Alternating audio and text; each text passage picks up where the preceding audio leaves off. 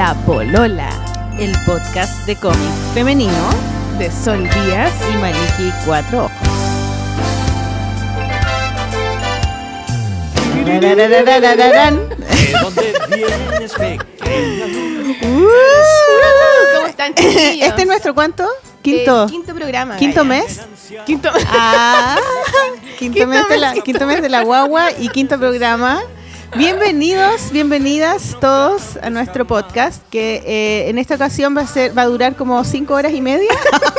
Así que Les pedimos paciencia. eh, enciérrense y sí. nos escuchan. Concéntrense, pueden ponerle pausa, van a almorzar, van a tomar once, pueden re- retomarlo en cualquier otra oportunidad. Entonces la vamos a tener que hacer corta. ¿eh? Sí. Vamos a tener que hacer corta. Lo que pasa es que es un programa especial, porque es tenemos dos invitados que no quisimos dejar de lado y que tuvimos la oportunidad de poder conversar con ellos. Sí, son unos invitados muy importantes Muy dentro del mundo del cómic. Pero antes de eh, presentar a nuestros invitados, vamos a hacer una. un- Queremos hacer un mini programa porque queremos hablar. Con la sola digo cuenta que preferimos hablar que hacer entrevistas. Porque en la entrevista no hablamos nosotras. Nos gusta Oye, Sol, ayer me entrevistaron en la tele. taquilla, Gaya, Taquilla. Maliki, Fui entrevistada. Otro nivel chiquillo. Y te tengo que decir que estaba súper nerviosa porque eh, me invitó José Miguel Villota al El Interruptor. ¿Lo has visto tú, El Interruptor? Sí, vi un, vi- entrevistó al gay gigante en una. Sí, es bacán. A mí Sí. me, gust- me gustan, los vi todos. Y yo dije, ah, bacán, sí, súper relajado. Y, y entonces estábamos en, el camar en, el- en- en la maquilladora, cuando te maquilla. Y me dice, oye, Maliki, esta eh, entrevista es súper importante porque es la primera entrevista tan larga que vas a ver en internet tuya. Es un antes y un después de tu Sí, carrera. Y cagué, como que cagué, como que ¡ah! me puse toda nerviosa y como, como el ego así, ¿cachai? Como, chucha, tengo que hacerlo bien, no puedo decir esto, no puedo dejar mal a alguien, no sé qué, oh.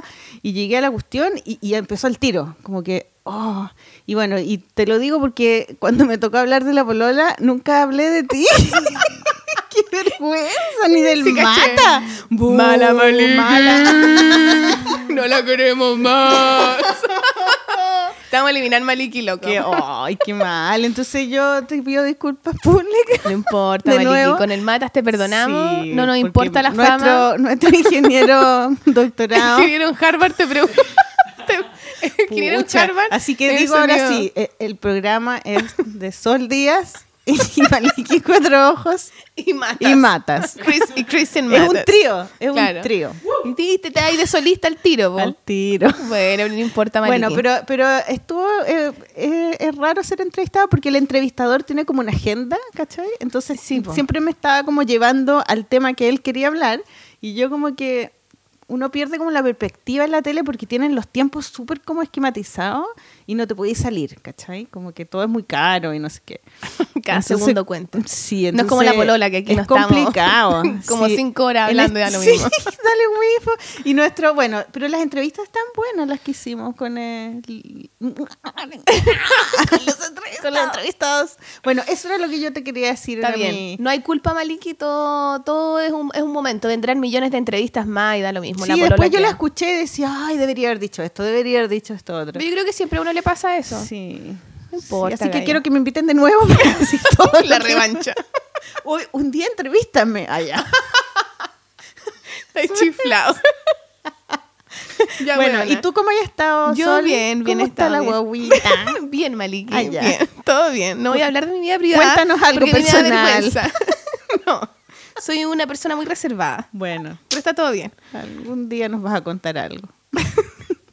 Oye, eh, eh, contemos que fuimos al encuentro cómic de la reina y que a propósito Ay, de eso tenemos los entrevistados que tenemos hoy día. Po. Sí, Y eso fue un gran bacán. encuentro. Sí, que estuvo muy bueno. Eh, fue la reina en la casona Nemesio Antunes, lo dijimos hartas veces en el podcast para que fueran y fue mucha gente. Estaba lleno. Sí. Estaba era lleno hasta la noche, así lleno de niños, familia, eh, gente joven, sola, de todo. No, muy Abuelitos. bacana. Ahí tuviste una charla tú con la Power Paola de cómic autobiográfico. Se presentó el libro de la Nati Chuleta, que ahí yo lo presenté. Muy bueno. Que hablamos sí. del tema del abuso, etcétera, que estuvo bueno. Eh, después estuvo bueno nuestra charla con Malimagen. Con Tuvimos las dos con Malimagen. Sol, ¿mm? ¿Mm? Y después tuvo Y la, teníamos el plato mesas, de fondo. mesas con eh, Habían stand y habían Habían varios stand. dibujantes. Estaba Carlo, el Carlo Humor, estaba el Dago. estaba el Dago, Sí, que estaba- fue nuestro ganador. Sí, el ganador del concurso. concurso Sí. anterior.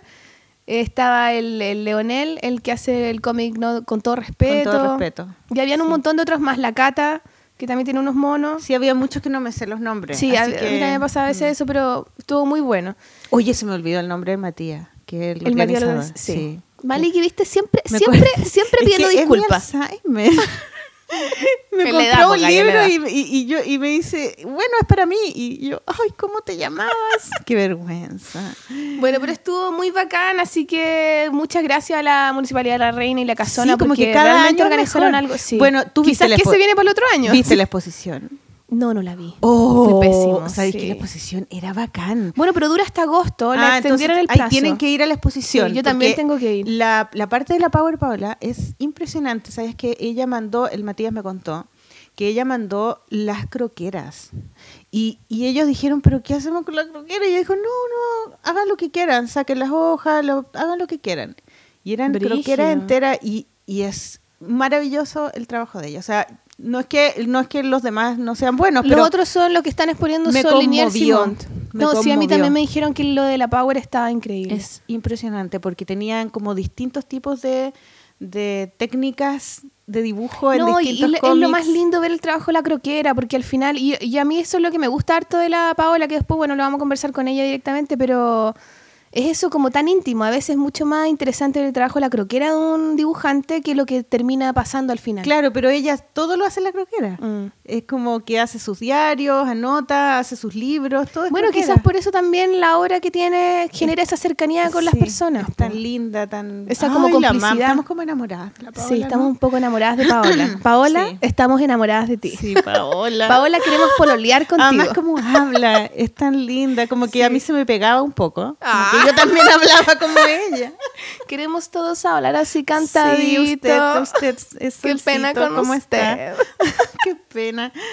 Ya, pero calla, concentrémonos. Entonces nuestros invitados ya habrán adivinado que es Power Paola y también el otro invitado que salió un medio de Yapa, pero estuvo bueno, Sí. es Liniers. ¡Uh, Liniers! Sí, porque fuimos a entrevistar a la Power Me Paola. encanta a la- Liniers. Me, me encanta Liniers. Fuimos a entrevistar a la Power eh, ese mismo día de todo el, el tema del sábado de la, A la casa, Muriel. a la Casa Muriel, que es un lugar que queda en, en Ñuñoa, en Nueva York, en New York. Es como New York. Es eso. muy, muy, muy bonito, es muy recomendado. Está, es como un lugar hecho con mucho cariño. Bueno, Sí. la historia que eh, nuestro ingeniero en Harvard. Ah, no, bueno, no importa. Cortemos. Me censuraron descaradamente. Chuta, no, no, no, no. Bueno, la No. cosa es que el lugar es muy bonito y Sí, ahí está. es como un Paola. oasis, sí. Es como un oasis, porque por fuera pasa muy piola y por dentro eh, tiene- Es está lleno de maravilloso. Es como una casa de Valparaíso. Sí. Y ahí estaba alojando Power Paola, entonces íbamos a tomar eh, desayuno con ella y conversar y apareció Liniers. Entonces aprovechamos de entrevistarlo a él primero, porque también se tenía que ir antes, tenía firma de libros antes, etcétera. Claro, pero llegó así como, ah, como a tomar desayuno, así como, ah, y era así como, oh, es Liniers. Entrevistémoslo. Y el buena onda nos dijo, ya, vale, sí, sí, entre... y no- y- Aprovechamos de entrevistarlo y también compartirle un poco lo que, en lo que está él con ustedes también, pues es la gracia un poco del programa. Entonces, bueno, pues, lo, bueno, lo divertido que pasa entre la Power, la Paola y Liniers, y bueno, y Ricardo, Paola y Ricardo, sus nombres reales. Paola y Ricardo, muy claro, fome. muy fome, Liniers sí, y Liniers y la Power. Es como que era muy divertido, como que al final la conversación con Liniers fue mucho más como del mundo exterior. Del bueno, los dos son grandes Los dos dibujantes. son exitosos. Los dos son Sí. muy exitosos, pero claro, Liniers desde un punto como mucho más desde afuera, o desde el mundo, desde esta cosa más, no sé, pues, De punto- conquistar el mundo con su trabajo. Claro, y Mm. la Power, por el contrario, como que desde un lugar mucho más íntimo, ¿cachai? Sí, Entonces las dos conversaciones son súper, eh, con- no, sé, no sé si contrastadas, pero son diversas y generan esa cosa, por eso también las quisimos poner las dos juntas en el mismo programa, Sí, y para que tengan paciencia y este programa especialmente es más largo porque queríamos incluir a los dos en la misma y entrevista. gracias a los dos. Claro, y dar las gracias a los dos también que se Sí. dieron el tiempo para conversar con Yo les di nosotros unos y con todos cuando ustedes. nos fuimos para agradecerle el... Es que tú eres muy atenta, Maliki. Ay, es que yo quiero que me quieran. Entonces que me digan que bueno, gracias. pero, pero fue un lujo Sí. haberlos entrevistado. Así que estamos Sí. súper contentas. Y, mm, Y esperemos que también a ustedes les guste, po. Sí, y puedan po. también escuchar lo que conversamos. eh, el Villota me va a enseñar a poner el el podcast en, Sí. en eh, iTunes. iTunes. Así que en poquitos días va a estar arriba en iTunes. Así Esperemos que para que que, lo pongan ahí los mensajes, porque mientras más mensajes tengamos, las primeras semanas eh, rankeamos mejor y, y nos ponen como más grande, no sé. Sí, en todos lados. Entonces en vamos a subir de pelo, vamos a subir de pelo. Así que eso lo vamos a hacer en estos días. Vamos a hacer una polola cada vez más oficial, Gaya. Ya de repente nos vamos a llamar una las polola novias. como acicalá. Las novias y después las esposas. Después Oye, a las mí brujas. en la tele me, me pintaron, en la tele Las me, divorciadas. me pintaron, puta, estoy hablando, pues bueno. Yo ya soy la divorciada ya. Tú soy la casada y yo la Yo soy la divorciada. casada, me Ninguna de las dos somos polola. La buena pasada. Bueno, pero la polola siempre queda. El soltero. Cristian Matas es el, El soltero. soltero. Así que La chiquillas, divorciada llamen y ya. la casada. Vamos La- a hacer un concurso. la embarazada. Por el teléfono de Matas. la embarazada. ya, concentrémonos porque es muy largo nuestro programa. Entonces, eh, redondeando un poco, nos vamos a ir primero con Liniers. Sí, primero Y Liniers. después viene la Power. Así que con ustedes, el grandísimo. Me encanta, Liniers. ¡Canta Liniers! con ustedes, Liniers, Ricardo. Ricardo Liniers. ¡Woo! Bravo. Bravo. Primero un poquito porque se tiene que ir. Y mm, cuéntanos, eh, Ricardo, ¿cuáles son los planes que nos estabas contando recién? Bueno, me, Que me, me sí, pareció súper me, no, me voy, me voy del Cono Sur. Chao. Me voy. Chao, se fue, se, Chao, se pudrió América. todo. Para siempre. Y me voy a Estados Unidos porque yo quiero que gane Donald Trump y que empiece como una especie de Armagedón, así como de cosa de los Juegos del Hambre o algo así, y no me lo quiero Claro. perder. Y va a empezar ahí, va a estar bueno. O te estás escapando de Argentina. Y que ya empezó los Juegos del Hambre en. Argentina. el hambre ya. Apocalipsis. Sí, sí. Este, no, me invitaron del Center for Cartoon Studies, que es un- un- una universidad de historieta. Pasó Sí. ese milagro en, en el Qué universo. maravilla. Yo no tenía idea que existía eso. Uf. Es que no es, no es muy antiguo, ¿ah? Es que tiene 10 años. Tiene 10 años, 10 es- años. Lo, lo hicieron con plata de, eh, de Charlie Brown, o sea, de, de No, Schultz. ¿en sí, serio? bancado por la- las herederas de Schultz. La Y tú salís del En la colegio, Universidad de y postulás y quedás en esta universidad y eres historietista. O es Y- después. y Es que tenés es un es un máster en Fine Arts. Ah, ya, es después de estudiar una carrera. Después de estudiar una carrera, te haces el máster en historieta y eso te abre todas las puertas. Sí, porque. porque hay hay algo que nos piden a los historietistas, Claro. es, ¿dónde está el diploma? Ah, acá tengo diploma, pase, pase. Es un dibujante diplomado. Doctor. Pero, pero lo lindo es que la verdad es que es como casi como un entrenamiento. Se meten ahí y están dos años haciendo todo tipo de historietas diferentes. Porque lo que está bueno es que para mí es que todos nosotros hacemos lo que nos gusta. Entonces, por ahí a uno le gusta autobiográfico, a otro le gusta hacer humor, a otro le gustan libros infantiles. Pero acá tienen que ir haciendo todos todo. Todos, todos. claro. Entonces te obligan a salir de lo que vos querías hacer y lo que te sale más o menos a bueno. Y a lo mejor tú vas a hacer cómics históricos después. Claro, viste, yo, yo me voy a colar en todas las clases. pero yo a mí nadie me enseñó nada. Pero espérate, un tú par de talleres y cosas así, tú pero vas a, a enseñar. no, tengo que dar una sola clase magistral. Tiene que ser magistral, eso es Ajá. importante. Como Pero- con una túnica. Claro, sí, con, Y con un brazo de reina, con, un, con un bastón grande, así que golpeó el piso. Ustedes quieren fama, la fama cuesta. Este, y, y no, y estoy, la verdad que estoy feliz. Y, y, la- y también nuestra idea a nivel familiar era, nos gustaba la idea de salir de una ciudad, vivimos todos en Buenos Aires, ahí apachurrados entre colectivos y Sí. protestas y lío, y meternos en una cabaña en el medio del bosque, donde hay osos y mapaches, y va a ser un dibujito de Disney. Es como, como Nada la más que no película. hay que ir a saludar al oso, no hay que ir a saludarlo. Es como la película que, que hicieron de ti, tu- el documental que hizo esa chica que, que- Ah. que Claro, te quería cuando, mucho. cuando fuimos a Montreal, que, no, Sí. que al final nos quedamos 8 o 9 meses ahí, bueno, era, queríamos volver a hacer eso. Pero La segunda temporada. Pero- esta sí son tú con tres hijas. Pero con tres hijas. sí, Suerte. Rodeado de mujeres. rodeada de mujeres, yo solo en la cabaña. Bueno, un poco de resplandor también. Vamos a ver, vamos a ver. ¿Tus hijas dibujan? Sí, pero es trampa, porque a esa edad todas dibujan, ¿viste? Todos nosotros son dibujamos chicas, a los claro. 6, 7 años. Después hay que ver si se enganchan realmente. La más grande, que es la que más podés medir, me da la sensación que le gusta mucho el tema de, que, de, de la historia. ¿Saca las cosas para estar más cómoda? No, no No. No. No, está bien, gracias. Gracias. Esa interrupción es eh. Casa Muriel. El casero.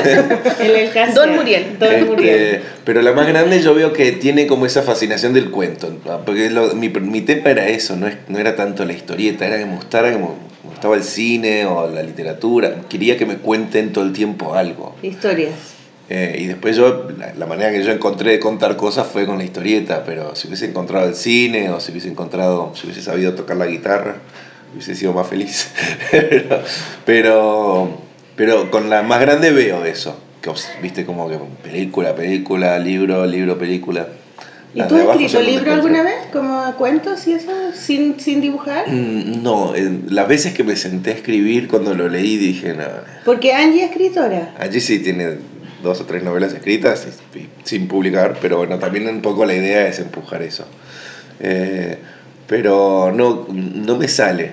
No. Siento que inmediatamente necesito empujar también lo que estoy diciendo con un dibujo. Te que- sale más el dibujo como un lenguaje natural. Claro. Este, y me Yo gusta ver mucho esos la dibujos que van a salir en Oh. esa como Estoy todavía viendo cómo, cómo encaro en lo que empiece a hacer ahí, porque yo estoy como, entonces no sé si quiero comprarme un cuaderno grande e ir llenándolo de dibujos, si quiero subirlo de que Igual hago, con tres Claro. niñas cita, ahí blog no hay mucho no, tiempo, ¿no? No sé. Claro. Hay poco Está tiempo igual, tres niñas que cuidar en no, una cabaña. pero no, medio no, sobrevivan. que lo cuide la, Se la ven cuida el oso, oso, no el se oso la acerquen. cuida. Yo creo que al contrario, vamos a tener mucho tiempo porque en Buenos Aires todo el tiempo tenés ahora, viste, bueno, hay una entrevista, hay no sé qué, tal, eh, casamiento de tal, Sí, el sí, cumpleaños sí. del otro. Hay mucha- Ahí no conocemos a nadie, nadie nos O hay quiere. muchos compromisos, sí. Claro. Oye, ¿y ellas van a ir al colegio o son muy chiquititas? van al colegio, este... Sí, no, no, van a ir al colegio americano, no sé, harán... Hola. Hola. Harán el Pledge of Allegiance, no sé, ah, Pero no sé, son muy y chicas, ¿no? No, no, igual son grandes. para Y la de 8 y 6 van a empezar el primario, ¿no? colegio. Elementary. Ya, ¿y o hablan inglés? Y hablan porque el primer idioma de Angie como es inglés. Entonces a ella le salió, dijo, yo tengo hija, no voy a estar hablando. Les Y les hablan en sale. Entonces le habla en inglés y ven las películas en inglés. O sea Ah, perfecto. Eso van a entender. Ya, buenísimo. Pero me voy, me voy, chao.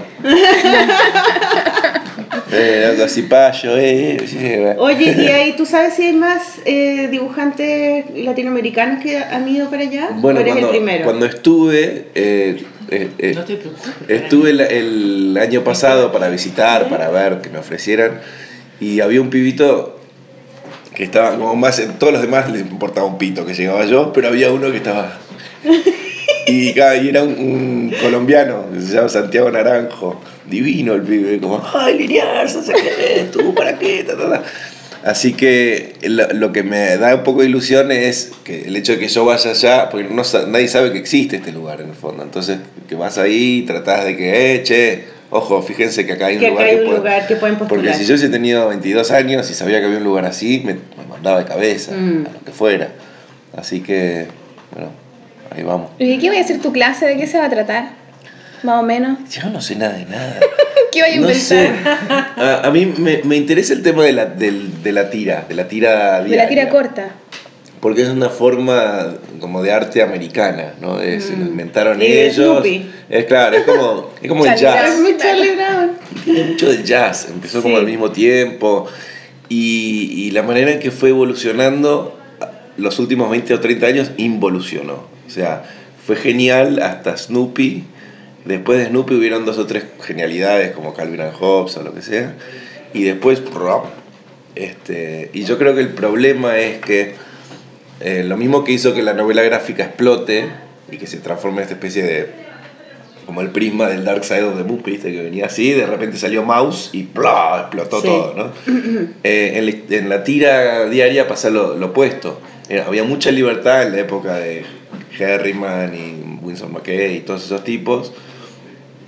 Y ahora con el sistema de sindicato tienen que quedar bien con todos, porque se publican en 300 diarios, 800 diarios, no sé qué. Tienen que tener rating. Claro, y, y después todo está hiper estandarizado, no puedes salirte de la norma. Mm. Entonces, cuando es, es el opuesto, a un grupo le dieron libertad absoluta y apareció Chris Ware y Daniel Klaus y qué sé yo, y a otro grupo este, le dijeron solamente pueden hacer esto, esto y así, y acá es color, y acá es, eh, esto ofende, esto no ofende.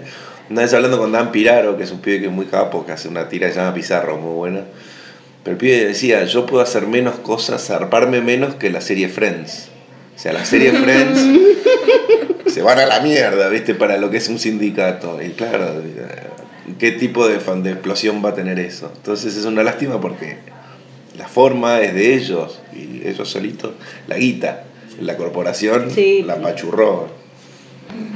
Así que creo que voy a hacer sobre eso Va la clase. eso. Con el dedo para arriba, así, retándolos. Revélense a los sindicatos. Claro, es que mientras que te va bien te empiezan a coartar, pues los- cuando te va mal, como nadie te pesca, como que se... Claro, nadie les importó la, libertad lo de la siempre. novela gráfica, no, se coló porque nadie le daba mucha Sí, po, importancia. porque no era algo- Bueno, hagan lo que quieran, por tienen un poco de guita esta pobre gente. Hable de sus Pobre. cosas. Y de repente se transforma en algo que no puedes parar. Mi editora en España arrancó la colección en Random House de historieta, eh, medio así, como subrepticiamente. Eh, empezó con Juan Josáez, con Miguel Briego y con Macanudo, ¿no? Y los otros editores de Random medio como que, ay tía, esto no es tan Sí. importante, que la ficción, que no sé qué. Random en Estados Unidos. Coetze, En que España. no sé cuánto. Ah, en España. Claro, en España. Viste, le tiraron eh, Coetze y Fresón. Entonces, eh, ella armó la cosa y obviamente como al tener la banca atrás de una editorial grande, fue armando, fue yendo bien, yendo bien y ahora edita a Daniel Close, a Spiegelman, a todos estos La pibes. caja de Chris Ware. La caja esa grandota de Chris Ware. Sí. Sí. Este, pero porque claro, nadie lo ve venir, pero cuando funciona, funciona. Qué Bueno, quizás es, quizás es cíclico. Después la novela gráfica también va a llegar a un límite y... Yo creo de alguna manera yo creo que también, está sí. cambiando. Está- Sí, Por porque ejemplo, también empieza a regularse. Una de las cosas que me llamó la atención en Estados Unidos es con, cuando conocí a François Mouly, ¿no? la editora, y em- empecé a publicar con la editorial de ellos que se llama Toon Books. Para niños. Claro. Editorial para es niños. una editorial de Sí. novelas gráficas para, para, Para niños. Y, y entonces, este, cuando digo, ah, qué bueno esto, y me dice, sí, em, nos dimos cuenta que ya no, que no habían historietas para niños. Solo para todas las historietas eran para adultos. Y a mí me sonaba, pero si yo en Buenos Aires estoy todavía tratando de explicar que la historieta es para, ¿cómo no va a haber para niños? Y efectivamente, siempre hubo Superman y Archie y esa boludez, pero lo que se desarrolló con la forma de editar y de, y de escribir y de dibujar novelas gráficas para un público adulto se podía, se puede eh, adaptar al público infantil. Si los pibes leen 800 ja- páginas de Harry Potter, Sí, perfectamente leen 800 páginas de una historieta. Y nadie lo estaba haciendo. Y ahora empezó a aparecer como medio un interés por ese lado también.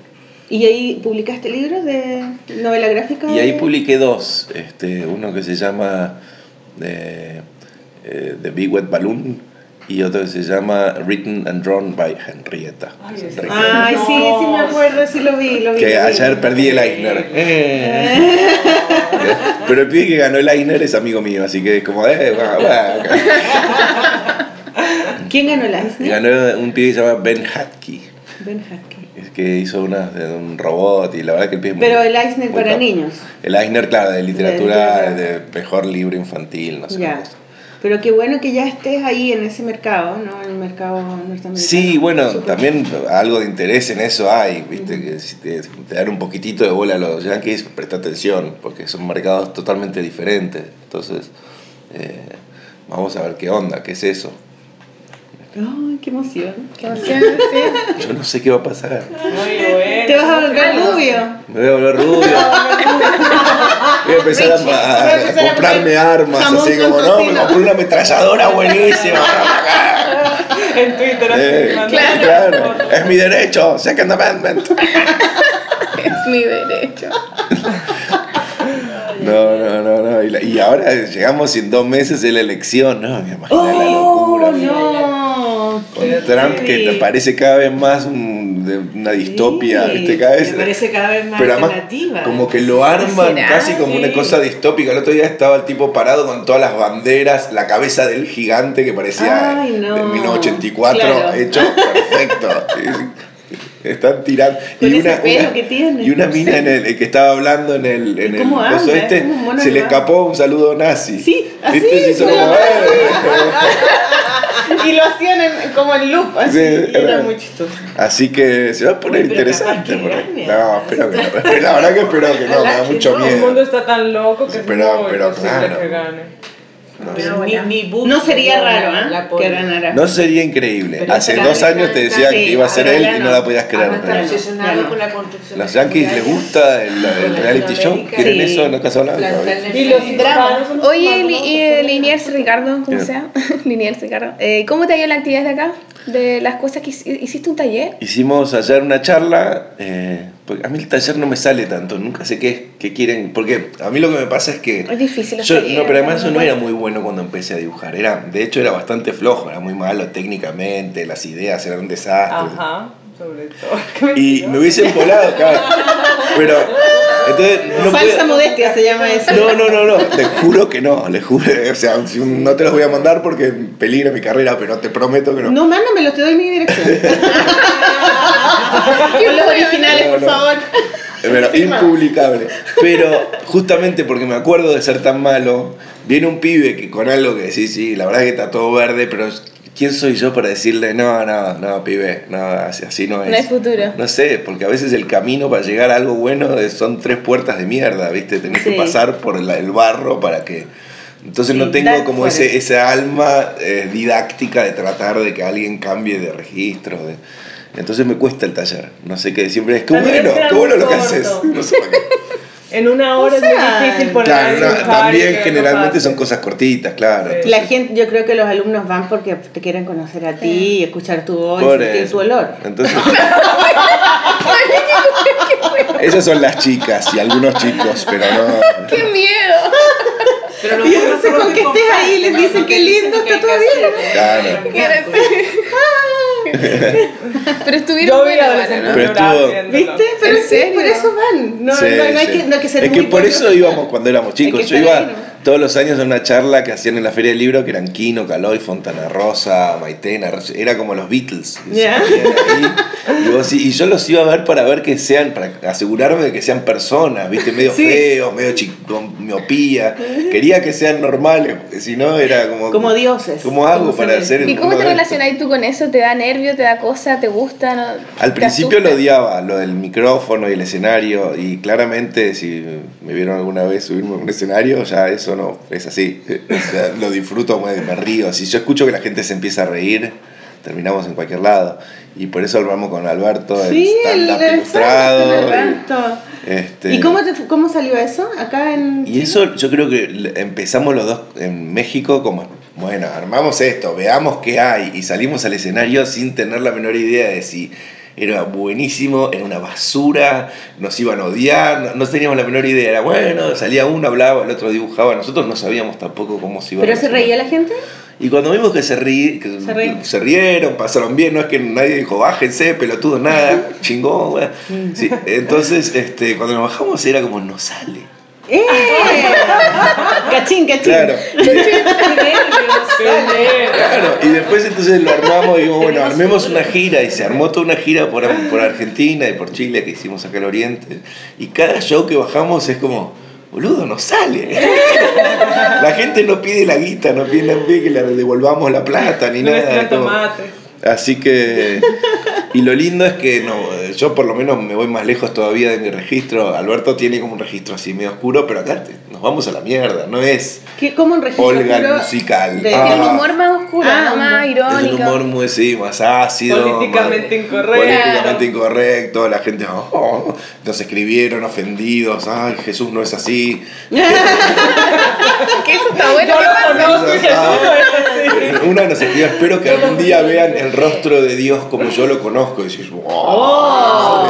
¿Y cómo Con funciona? barba, uno, habla y el otro dibuja lo que el otro está hablando, los Claro. que el otro hace y así se van turnando. Oye, Claro, una entonces- conversación en la casona, así. Sol, hagamos lo mismo. Hagamos lo mismo. Haga- yo vengo a abrir puertas. Hagamos lo mismo, Sol. Vengo a iluminar el camino. Ah, Qué buena idea. Y después que no estudian al, cent- al Center for Cartoonist Studies. Claro, sí. No, está bueno igual. Como experimentar el humor al final en otro, en todas las partes. Estirar.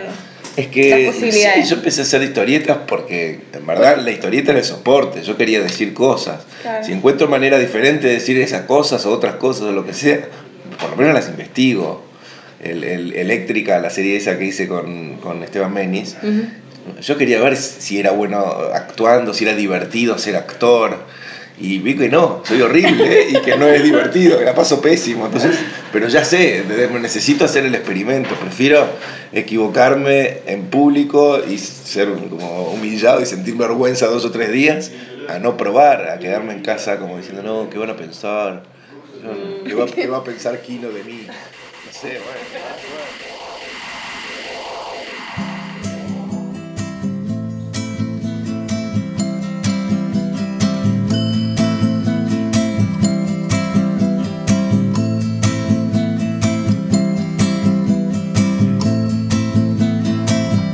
Caminando por el campo, me encontré con un marciano y el marciano me decía, y el marciano me decía, ski, skipper, scapper, scapper, ski. Skipper, scapper, scapper, ski, skipper, scapper, scapper, ski, skipper, scapper, scapper, ski y no le entendí.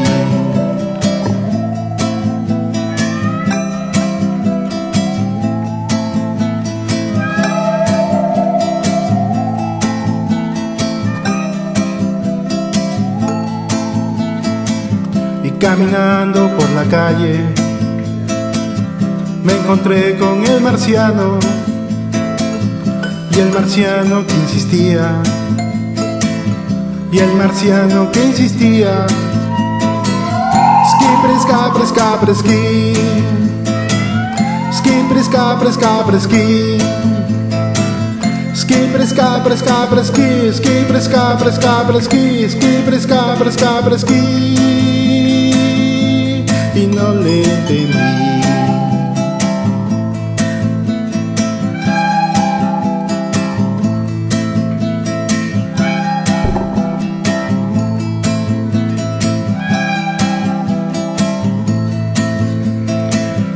Caminando por mi casa,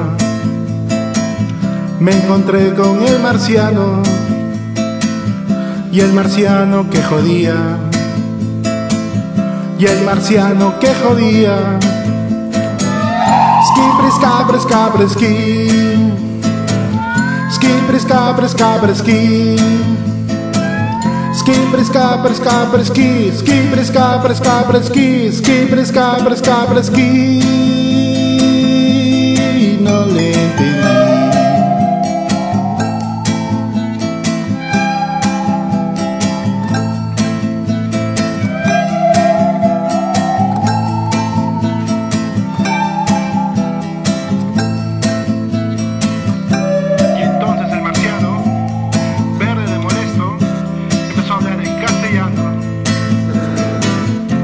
Que escapes de aquí. que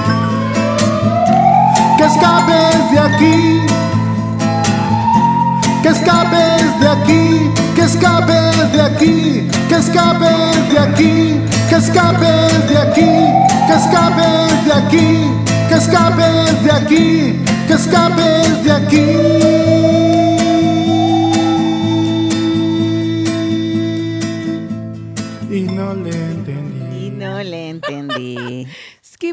Skipper, scapper, scapper, ski. Skipper, scapper, scapper, ski. Scapper, scapper, ski. Y no le entendí. Uh, uh, uh.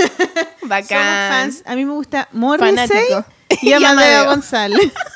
Bueno, esta canción es de Amadeo González, se llama El Marciano. Uh, bravo por por Amadeo. Lo Gran- máximo. Gran músico, gran dibujante, gran editor, Sí. gran amigo. Sí, po, él es un dibujante peruano que junto Sí. con el hermano que se llama Renzo González tienen una revista muy, muy bacán que se llama Carboncito. Sí, que va en el número 20, creo que llama. No tengo idea, pero es como que Y es son muy La pro. revista donde por primera vez publicó Pa- Power Paola. Sí, así que es bacán y como que a nosotros también nos han invitado a dibujar Sí, ahí. también hemos publicado. Así que les mandamos muchos cariños y lo máximo. Y también Amadeo jugando con los límites del dibujo, ya metiéndose en la música, entonces eso siempre se Sí, agradece. él tiene muchos grupos. a las pololas nos gusta ese tipo de y cosas. viene a Chile, Vienen a Chile, sí, pues Sí. con la María Luque vienen en octubre. a Plop. A exponer a la plop y Qué me imagino que eso. tendrán talleres o al- alguna otra actividad, así que ahí vamos a estar peluceando con los chiquillos. Octubre está a la vuelta de la esquina. Y ojalá que tengan concierto. El Amadeo debería sacarse los Sí, conciertos, obvio, ¿cierto? obvio. Sí, la Paola dijo que, que en Argentina cuando tocaba tenía muchas fans y como que se les, le tiraban los calzones al escenario. Yo voy a preparar unos buenos calzones para Sí, tirárselo. Qué bacán. Así que bacán. De hecho, Amadeo González nos va a acompañar musicalmente todo este programa. ya. Así que bacán. Ya, bueno, y nos vamos con. Perdona, ahora- es que me, me desconcentré porque te vi como escribiendo en el computador, no entendí nada, perdón, gaya, perdón. Y puedo hacer más cosas a la vez. y nos vamos con concurso. Porque anunciamos Oh, concurso. la tenemos que semana- esperar que Mata busque la cortina. cortina. Pero tenemos los resultados Oye, del pero antes de eso te quiero contar que ayer en la noche terminé de mandar mi fundar. Qué me bien. siento muy feliz. Aliviada. Sí. Entonces te deseamos suerte. Con esta Gracias. música. Gracias. Suerte, Maliki. Uh, y voy a hacer una banda. felicitaciones al Yeah, ganador. eh, man, man, Yeah, de este concurso. Me encanta esa música, es como muy sexy. Sensualums. Sí, recuerda- Me recuerda a los hombres. Recuerda que el sabor a hombre. Olor a hombre. Oye, a propósito de eso, de eso, em, tenemos un ganador, pero eh, no es un, es un niño en realidad. Sí, no, no sí. quiero mezclar las cosas. acá. Ah, bueno, ya, sí, pongámonos el concurso de, tono de niño. el concurso de la polola plástico ti, plasti ti, concurso no nos fue muy bien digamos No, no nos Ah, fue muy tenemos bien. que reconocer nuestras debilidades ¿o no? Sí, yo creo que la gente le da... eh, es más difícil hacer un mono de plasticina o un mono de o algo. también sabéis lo que creo yo que aparte de que es más difícil tener plasticina a mano Mm. es como que la gente cree que es de niños nomás. Como que los niños hacen monoplasticina y, y nosotros nuestros auditores no son niños. Entonces a eso le tuvimos solo dos concursos Tres concursantes. Oye, no, el, el tercero no mandó mono de plasticina, mandó bueno, un dibujo. pero mandó un mono igual, po. No, sí, era de, era de plasticina, era de plasticina. Así que, eh, pucha, eh, está, eh, hay- a veces uno pierde, ¿no? O sea, Sí, no- pero mira, hay un ganador igual y hay que pensar Sí. que igual el libro de la fresa se va a ir con alguien, así que... Se va a ir con un niño. ¿Y con cómo se llama el niño? Se llama Cristóbal. Se llama Cristóbal. Sí. Así que Cristóbal te vamos Le a vamos contactar a por mandar mail un mail. Para que vengas a buscar tu libro de Fresia. Fresia libre. Así que el concurso igual Igual. logra su Chihuahua. objetivo. Así que Chihuahua, bravo, bravo. por el concurso, por Cristóbal, por mandar su mono de plasticina. Muchas gracias. Después vamos a hacer otro concurso, Sí, pero tenemos lo vamos muchos premios todavía. le- ya tenemos premios de la editorial Reel. Nos mandaron premios. Editores se rajó con un libro de Bicharracas 3 y con un libro del diario íntimo de la Maliki, así Sí, que le agradecemos. seguimos a Reel. regalando libros de nosotras. Vamos, sí, pero vamos a tratar de conseguirnos otro. Uno de la Power. Uno sí, de la Power Pero para espérenos sí. que nos consigamos el libro y vamos a hacer ese concurso para la próxima. Para la, en la próxima. Claro, el próximo porque capítulo. la, la entrevista que viene ahora es de la gran, Sí. inigualable, maravillosa Power, Power Paola. Paola. Yeah. Ah. Sí, estamos muy contentas porque la queremos Sí. mucho a la Power. Sí, es que es demasiado. ¿Tú te acuerdas cuando la conociste a la Power? Sí, yo la conocí. Tenemos nuestras historias Sí. románticas de amor con ella. Sí, yo la conocí cuando me invitaron a eh, el Festival de Cómic de Colombia que se llama Entre Viñetas. Mm. Y que yo lo pasé tan, tan, tan bien. Para mí fue tan bacán haber ido a ese, a ese festival porque ahí conocí, de hecho, conocí a la Delius, que es muy Ay, bacán, la que la Delius. queremos Saludos, mucho. Delius. Sí, Te muchos cariños para la. Delius. Que ojalá que venga de nuevo. Bueno, igual, igual vino y nos juntamos, pero Sí. Muy bacán haberla conocido la Delius, carreteamos, salimos, etcétera. También conocí a la María Luque también. La María ahí Luque. la conocí. Linda María Luque. Conocí También María varias. Luque viene. Es que habían muchas invitadas mujeres justo en Es ese que era, festival. ¿era de mujeres o no? No, no, era Ah, de ya. mujeres, pero curiosamente hubieron muchas mujeres dibujantes invitadas. La Aicha Franz, que es de Alemania. Oh, Aicha Franz me encanta su trabajo Sí. y la que me gusta, la Está otra que embarazada de- también. ¿En serio? Sí, te lo juro. Una que es norteamericana. Ah, ¿cómo se llamaba? No me acuerdo. Que Había, me bueno, había estaba la Claire, ella. que era una francesa, Mm. muy taquilla, que era muy divertida. Y estaba otra, fue una gringa, pero no me acuerdo, yo no hablé. Ah, bueno, sí, una que a ti te gustaba mucho. Sí, es que tengo su libro, pero tú sabes que yo tengo Gabriel, esta- Gabriel Bell. Gabriel Bell. Sí, ella también estaba. Oye, era muy divertida porque de repente salíamos y íbamos a bailar y cosas así. Ella bailaba de una forma muy divertida. Era, era para cagarse la risa. Igual que la María Luque también había un paso que imitábamos a María Luque. Tenemos- María Luque. Teníamos, tenemos que poner un video para que vean cómo Sí, baila la Sol. Sí, perdón. Imitando a las es que era muy divertido. Y había, ¿quién más? Pucha, no me acuerdo, pero habían varios. Era- fue un festival muy bacán, lo pasamos la raja. Pero tú ahí, Y como que no conociste mucho la Power, ¿o sí? Como o sea, que- la conocí, pero claro, no tanto. Yo me hice más yunta más de la Delius y de Claro. la Lu, que andábamos más porque ¿Y qué te alojábamos pasó en el mismo la lugar. viste? No lo máximo. A mí la Power era como que yo la admiro profundamente. Le, ya cachaba su trabajo de antes, entonces yo sabía que la iba a conocer en ese festival y era como, wow, como voy a conocer a Power Paola, Ah. ¿cachai? Y me acuerdo de haber ido a la charla y ahí la Delius me la presentó, porque la Delius era súper amiga, la- es súper amiga de la Power, bueno, la María Luque y todo el grupito de Argentina Sí, un poco, son ¿cachai? amigas. Y fue mortal, pues bacán. Y ahí fue como de solamente estar así al lado de la Power conversando y era como, oh, qué emocionante. Ah. Así que muy bacán. Y todavía, todavía la encuentro y la admiro profundamente. Yo la encuentro conocí bacán. cuando fuimos juntas a buscarla al hotel, Sí, cuando po. vino a Chile a presentar su libro. ¿Qué libro es? Virus Tropical. Virus tropical, claro. Sí. Y, y llegó al hotel y nosotras la fuimos a buscar y eh, en el auto. y- Fuimos a almorzar juntas. Claro, la llevamos a almorzar Sí. y, y ella nos hizo la entrevista dibujada, ¿te acuerdas? En el Ah, restaurante. tenés razón, sí me acuerdo. Súper linda. Y está, yo estaba como, ah, on fire, no lo podía creer. Es tan bonito cuando uno conoce a la gente que uno admira, como cuando realmente podéis conocerlo y verlo y, y te sigue gustando en el fondo, ¿cachai? Como que Sí, podéis... Porque puede que hay veces que tú admiráis la- el trabajo de alguien y lo conocí o la conocí y decís, puta, una buena pesado, ah, más fome. Cuando se te yo. caen del altar. Claro, pero cuando como que, oh, como que descubrís que todo tiene un poco de sentido, Sí, es maravilloso. es bacán. A mí Así me que encanta. muy bacán de también haberla podido entrevistar en este, en este podcast. Fue una larga entrevista, así que por favor nos tienen que disculpar si es que la, pue- la pueden escuchar como en dos Sí, partes, por ¿cierto? parte, además que tanto. no sí. tenemos auspiciadores, No, así que, que na- nadie nos presiona, así que nos demoramos lo que nos demoramos y es bacán y todo lo que conversa es mortal, así que todo lo incluimos. Sí, maravilloso. Así Y, que- mm, ¿Qué más? ¿Qué más? Ay, se va a acabar nuestra, intro- nuestra plática.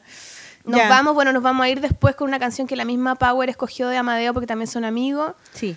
Así que nada, pues nosotros desde aquí nos despedimos, los dejamos con la entrevista a la Power Paola. Así que disfrútenla.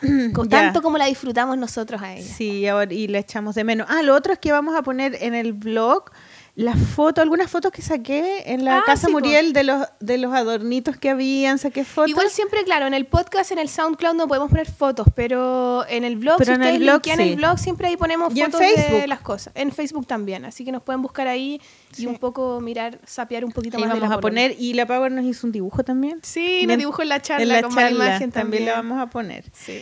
Así es que Con ustedes, con ustedes, La, ma- la magnífica, la madre real del la gran cómic inspiradora autobiográfico. del cómic autobiográfico, Power Paola. Paola.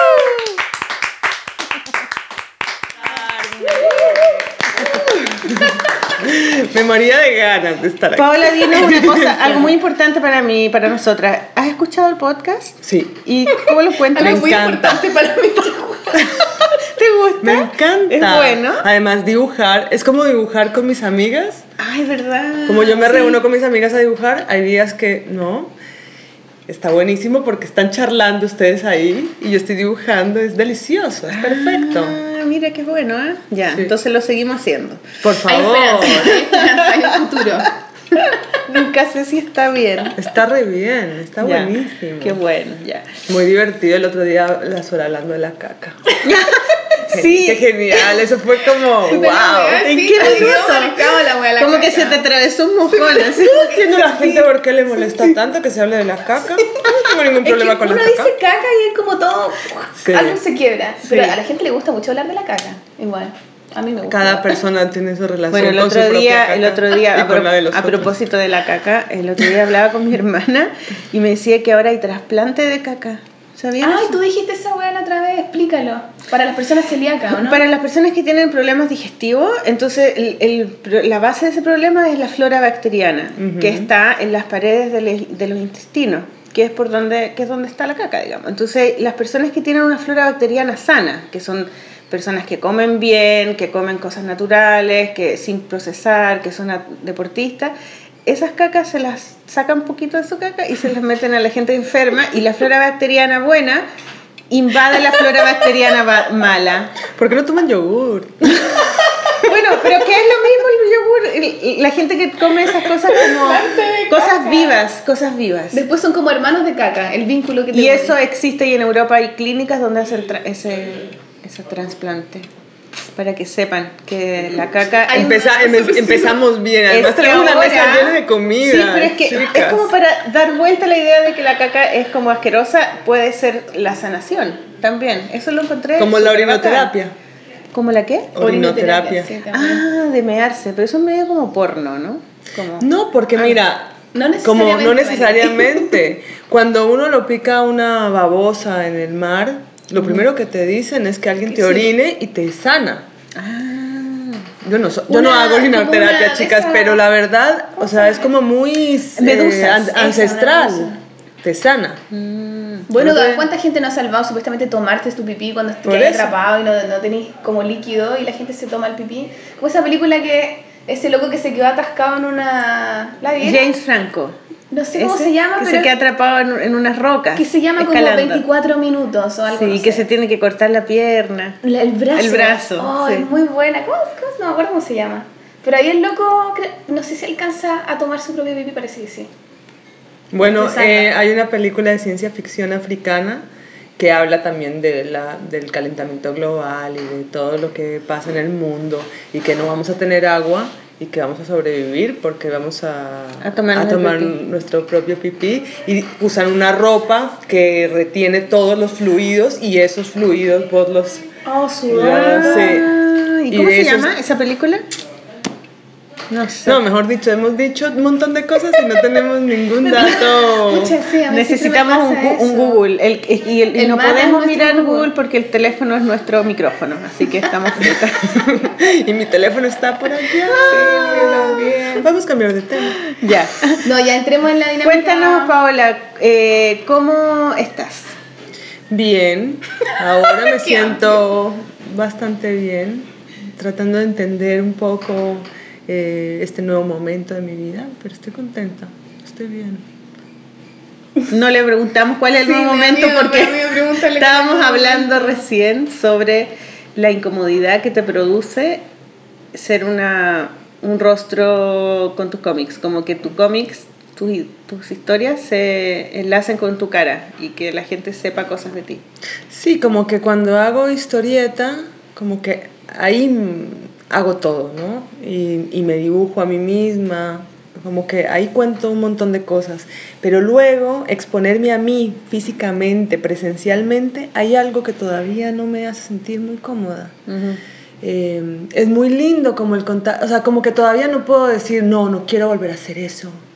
No voy a volver a ¿Hacer hablar, eh, Ah, hablar hablar en en público. público porque me hace sentir... No, hay algo que me gusta, por algo estoy acá, pero todavía no entiendo muy bien cómo balancear eso. Yo Mm. siempre soy como de, no, no lo voy a volver a hacer o lo voy a volver a hacer, como que siempre tengo que tomar dos decisiones así muy Extremista, extremas sí. y necesito encontrar como un balance donde pueda disfrutar un poco de esto porque efectivamente lo disfruto, pero hay algo que hace como choque, Mm. un choque eléctrico que también eh, cada vez que viajo me enfermo.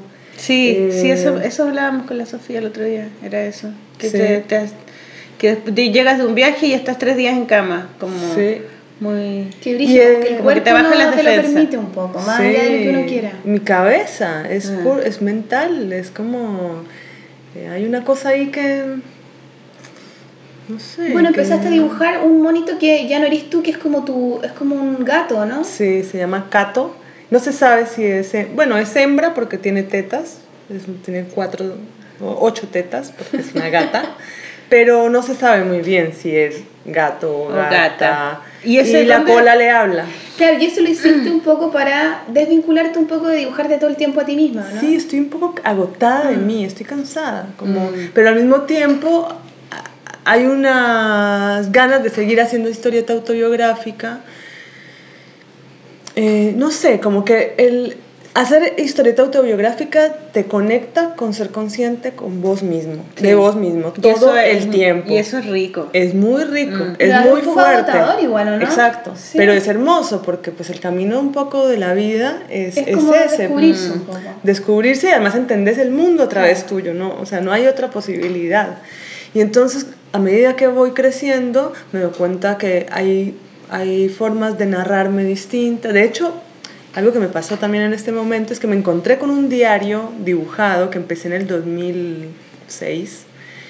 Y es, o sea, bueno, uno tiene un diario es para sufrir, ¿no? Las cosas que uno escribe en un diario son como... resultan, claro, Y me lo leí y es, o sea, a mí me da una vergüenza, Mm. pero terrible. Son como todos los días digo lo mismo y lo mismo y un sufrimiento y una cosa y una culposa, no, terrible. Yo quería tirarlo, pero la libreta es divina, le quedan un montón de páginas, ¿Y era un diario con dibujos o era solo escrito? eh, con dibujos y texto, pero más texto que dibujos. Mm.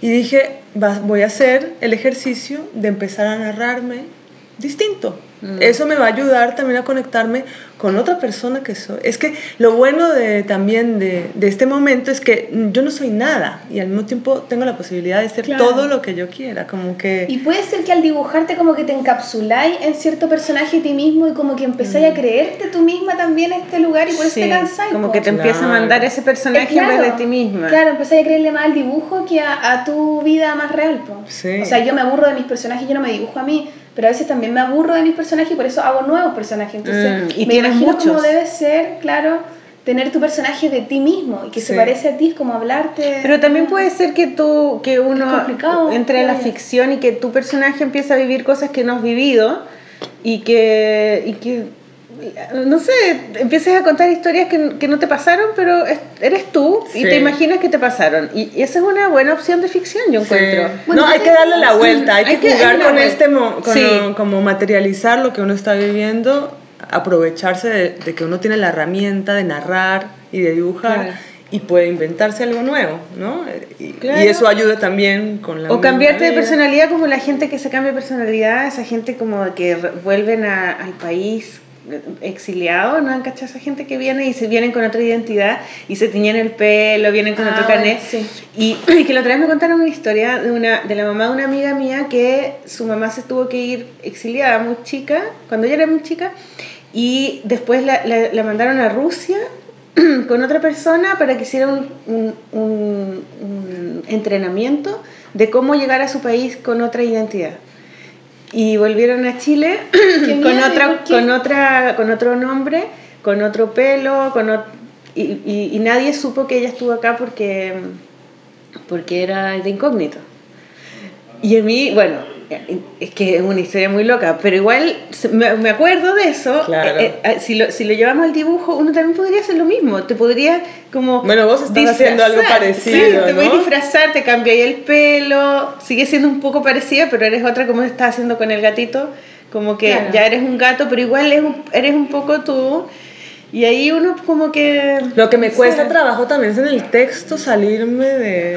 del típico discurso. De lo Yo ya estoy un poco cansada de lo que te look. pasó. Sí, Mm. sí. Me estoy leyendo un libro que se llama, perdón, pero esto No. es súper autoayuda. Súper bien. Se llama El poder Amo de la hora. El poder de la hora. El poder de la hora. ¿Y de qué se trata? De mm, Eckhart es el apellido. Y es muy increíble. ¿De la hora o del ahora? Del ahora. Ah, yo El pensé Yo también pensé que era de la hora. De la hora, es la hora. Vamos tarde, chicas, vamos tarde. Del ahora. Del ahora. Y es, eh, él cuenta que era un tipo así como súper intelectual, eh, que sufría mucho en la vida, no encontraba mucho sentido, había estudiado un montón, como una persona bastante depresiva. Y un día se levanta a las 3 de la mañana con un ataque así de miedo horrible, no podía creer que se le estaba pasando eso, como se le quitó, no podía respirar bien. Y, y dijo una frase como no puedo vivir más conmigo mismo. Y en ese momento que dijo eso, dijo qué ridículo lo que acabo de decir, ¿cómo así que no puedo vivir conmigo mismo como si fuera otra persona? O sea, como si no Ujú. estuviera, Sí, dos. personas. Y dijo, ahí hay algo que es mentira. Mm. Y en ese momento como que se iluminó y dijo, eh, yo soy una sola persona, todo lo otro es falso. Se quedó dormido, se tranquilizó, se quedó dormido. El otro día todo le parecía como maravilloso, ¿no? Como la vida, la luz, eh, las hojas, los árboles. Salió a la calle, todo, todo le parecía. Él decía, ¿cómo yo no me he dado cuenta de esto? Y empezó a hacer como un proceso muy natural, así de eliminar todo lo falso que tenía y que no era realmente él. Y el libro es muy interesante por eso, ¿no? Porque uno está completamente enfrascado en la mente y uno no se conecta con otra, con otra inteligencia, que es la emocional, la inteligencia corporal. Oye, pero qué difícil igual eh, identificar qué es lo falso dentro de uno mismo. po. Pero no es tan difícil porque uno construye mucha par- parte de su personalidad a partir de lo que los demás esperan de ti. ¿O crees que o esperan? crees que esperan. Y, y por eso a veces uno se comporta distinto frente a una amiga o frente a tu mamá o frente a una persona que no conoce. Y, y porque uno tiene como, como reglas ¿no? para la personalidad. Claro, tú dices, yo tengo que actuar así en determinada manera. Y, y, tú sabes que como que tienes estas personalidades que van a actuar en distintas circunstancias. Y, este tipo cuando dice eso, por eso me, me parece como revelador. Dice, yo no soy, yo soy una sola persona. Y eso es súper difícil porque tendría que actuar igual frente a todas las Pero personas. por, por eso, ¿Cómo ¿es lo posible haces? realmente ser una sola persona? Bueno, él cuenta que perdió un montón de amigos, a su trabajo, todo, que empezó a eliminar todo lo falso. Pero y escribió se dio este libro y se hizo millonario. es uno pero millonario. El libro es bastante eh, genial porque ¿Y él es norteamericano o es inglés? es, es- yo creo que es canadiense. Canadiense. Canadiense. O el libro es, está publicado en Canadá. No, yo creo que es canadiense. Es- él propone en el libro las cosas que la gente le empezó a preguntar y él las cosas que le respondía. Y hay puntos donde dice, de, pare de leer este libro y quédese pensando en lo que acabo de decir. Y lo, lo interesante es que no te dice crean en esto, esta es la salvación, sino como simplemente esto es una semilla, de pronto no, hace, no germina en vos o de pronto germinará en 10 años, pero es un libro como que dan ganas de tenerlo siempre, eh, porque hay algo que lees y sentís que es verdadero, ¿no? Que... Buenos días. Hola, buenos días. Hola, ¿qué tal? ¿Cómo Bien, bien vos. Bien, gracias. De, de la patria. de la patria. ¿Es colombiana? Sí. Em, eso es otra cosa, la cultura La también.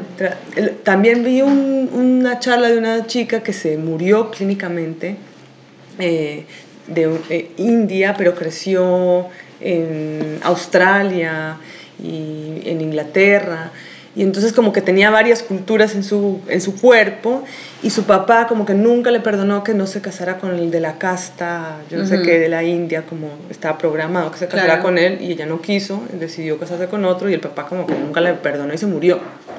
Ella cuenta que cuando se murió, no es que vio a su papá en el cielo, sino que sintió una energía de amor absoluta, pero así como el amor puro, y entendió que su papá la amaba y que se le, se le había quitado como toda la cultura, todas esas capas que uno tiene de un montón de cosas que no tienen nada que ver con la esencia de lo que es uno. Mm.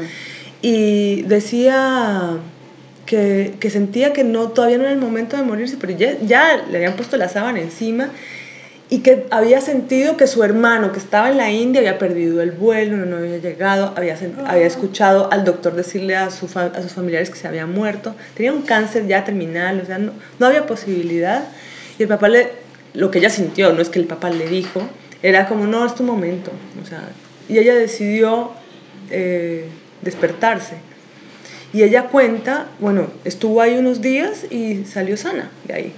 Entonces, Ay, la charla loco. son como dos horas y es muy De impresionante. De, sí, de ella contando y es muy impresionante todo lo que dice porque cuenta que, que a uno nunca le enseñan de desde chiquito a amarse a uno mismo y que ese es como la- la prim- el primer Mm. paso, ¿no?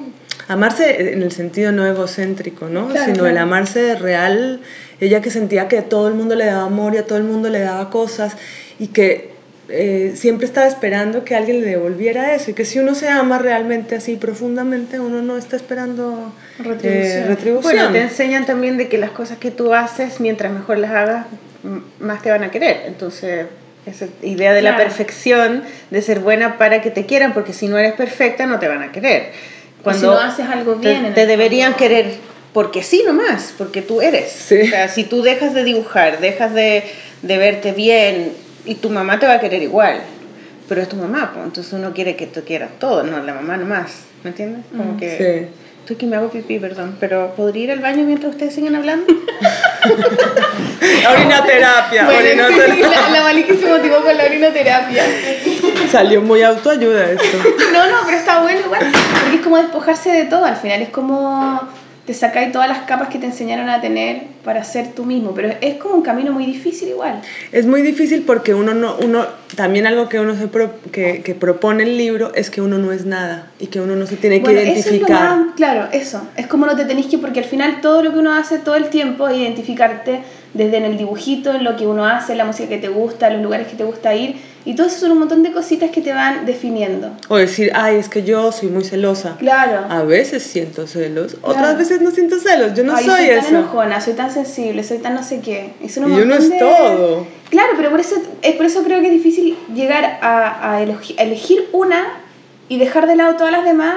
Pero claro, pensando que uno no fuera nada, es como que esa cosa de que eres uno y eres todo a la vez. pues. Sí. Eso es lo difícil de, de comprender y de, de, no sé, de sentir realmente. po, Sí, lo que pasa es que yo creo que no se entiende con la mente No, pues claro, es como que tenéis que sentirlo nomás. y experi- experimentarlo. Pero eso es ultra elevado, ¿no? Claro, hay que meditar. sí, con el- Dibujar y meditar. Pero Ese- algo, que, es algo que está bueno, por ejemplo, cuando uno está tan conectado con la mente, salirse de ella y enfocarse en el cuerpo. O sea, hacer ejercicio, no sé, andar en bicicleta, ir a caminar, darte cuenta de cómo estás sentado, como empezarle a poner atención no solo a tu cabeza, sino a, A todo, A, todo, exacto. Concientizar.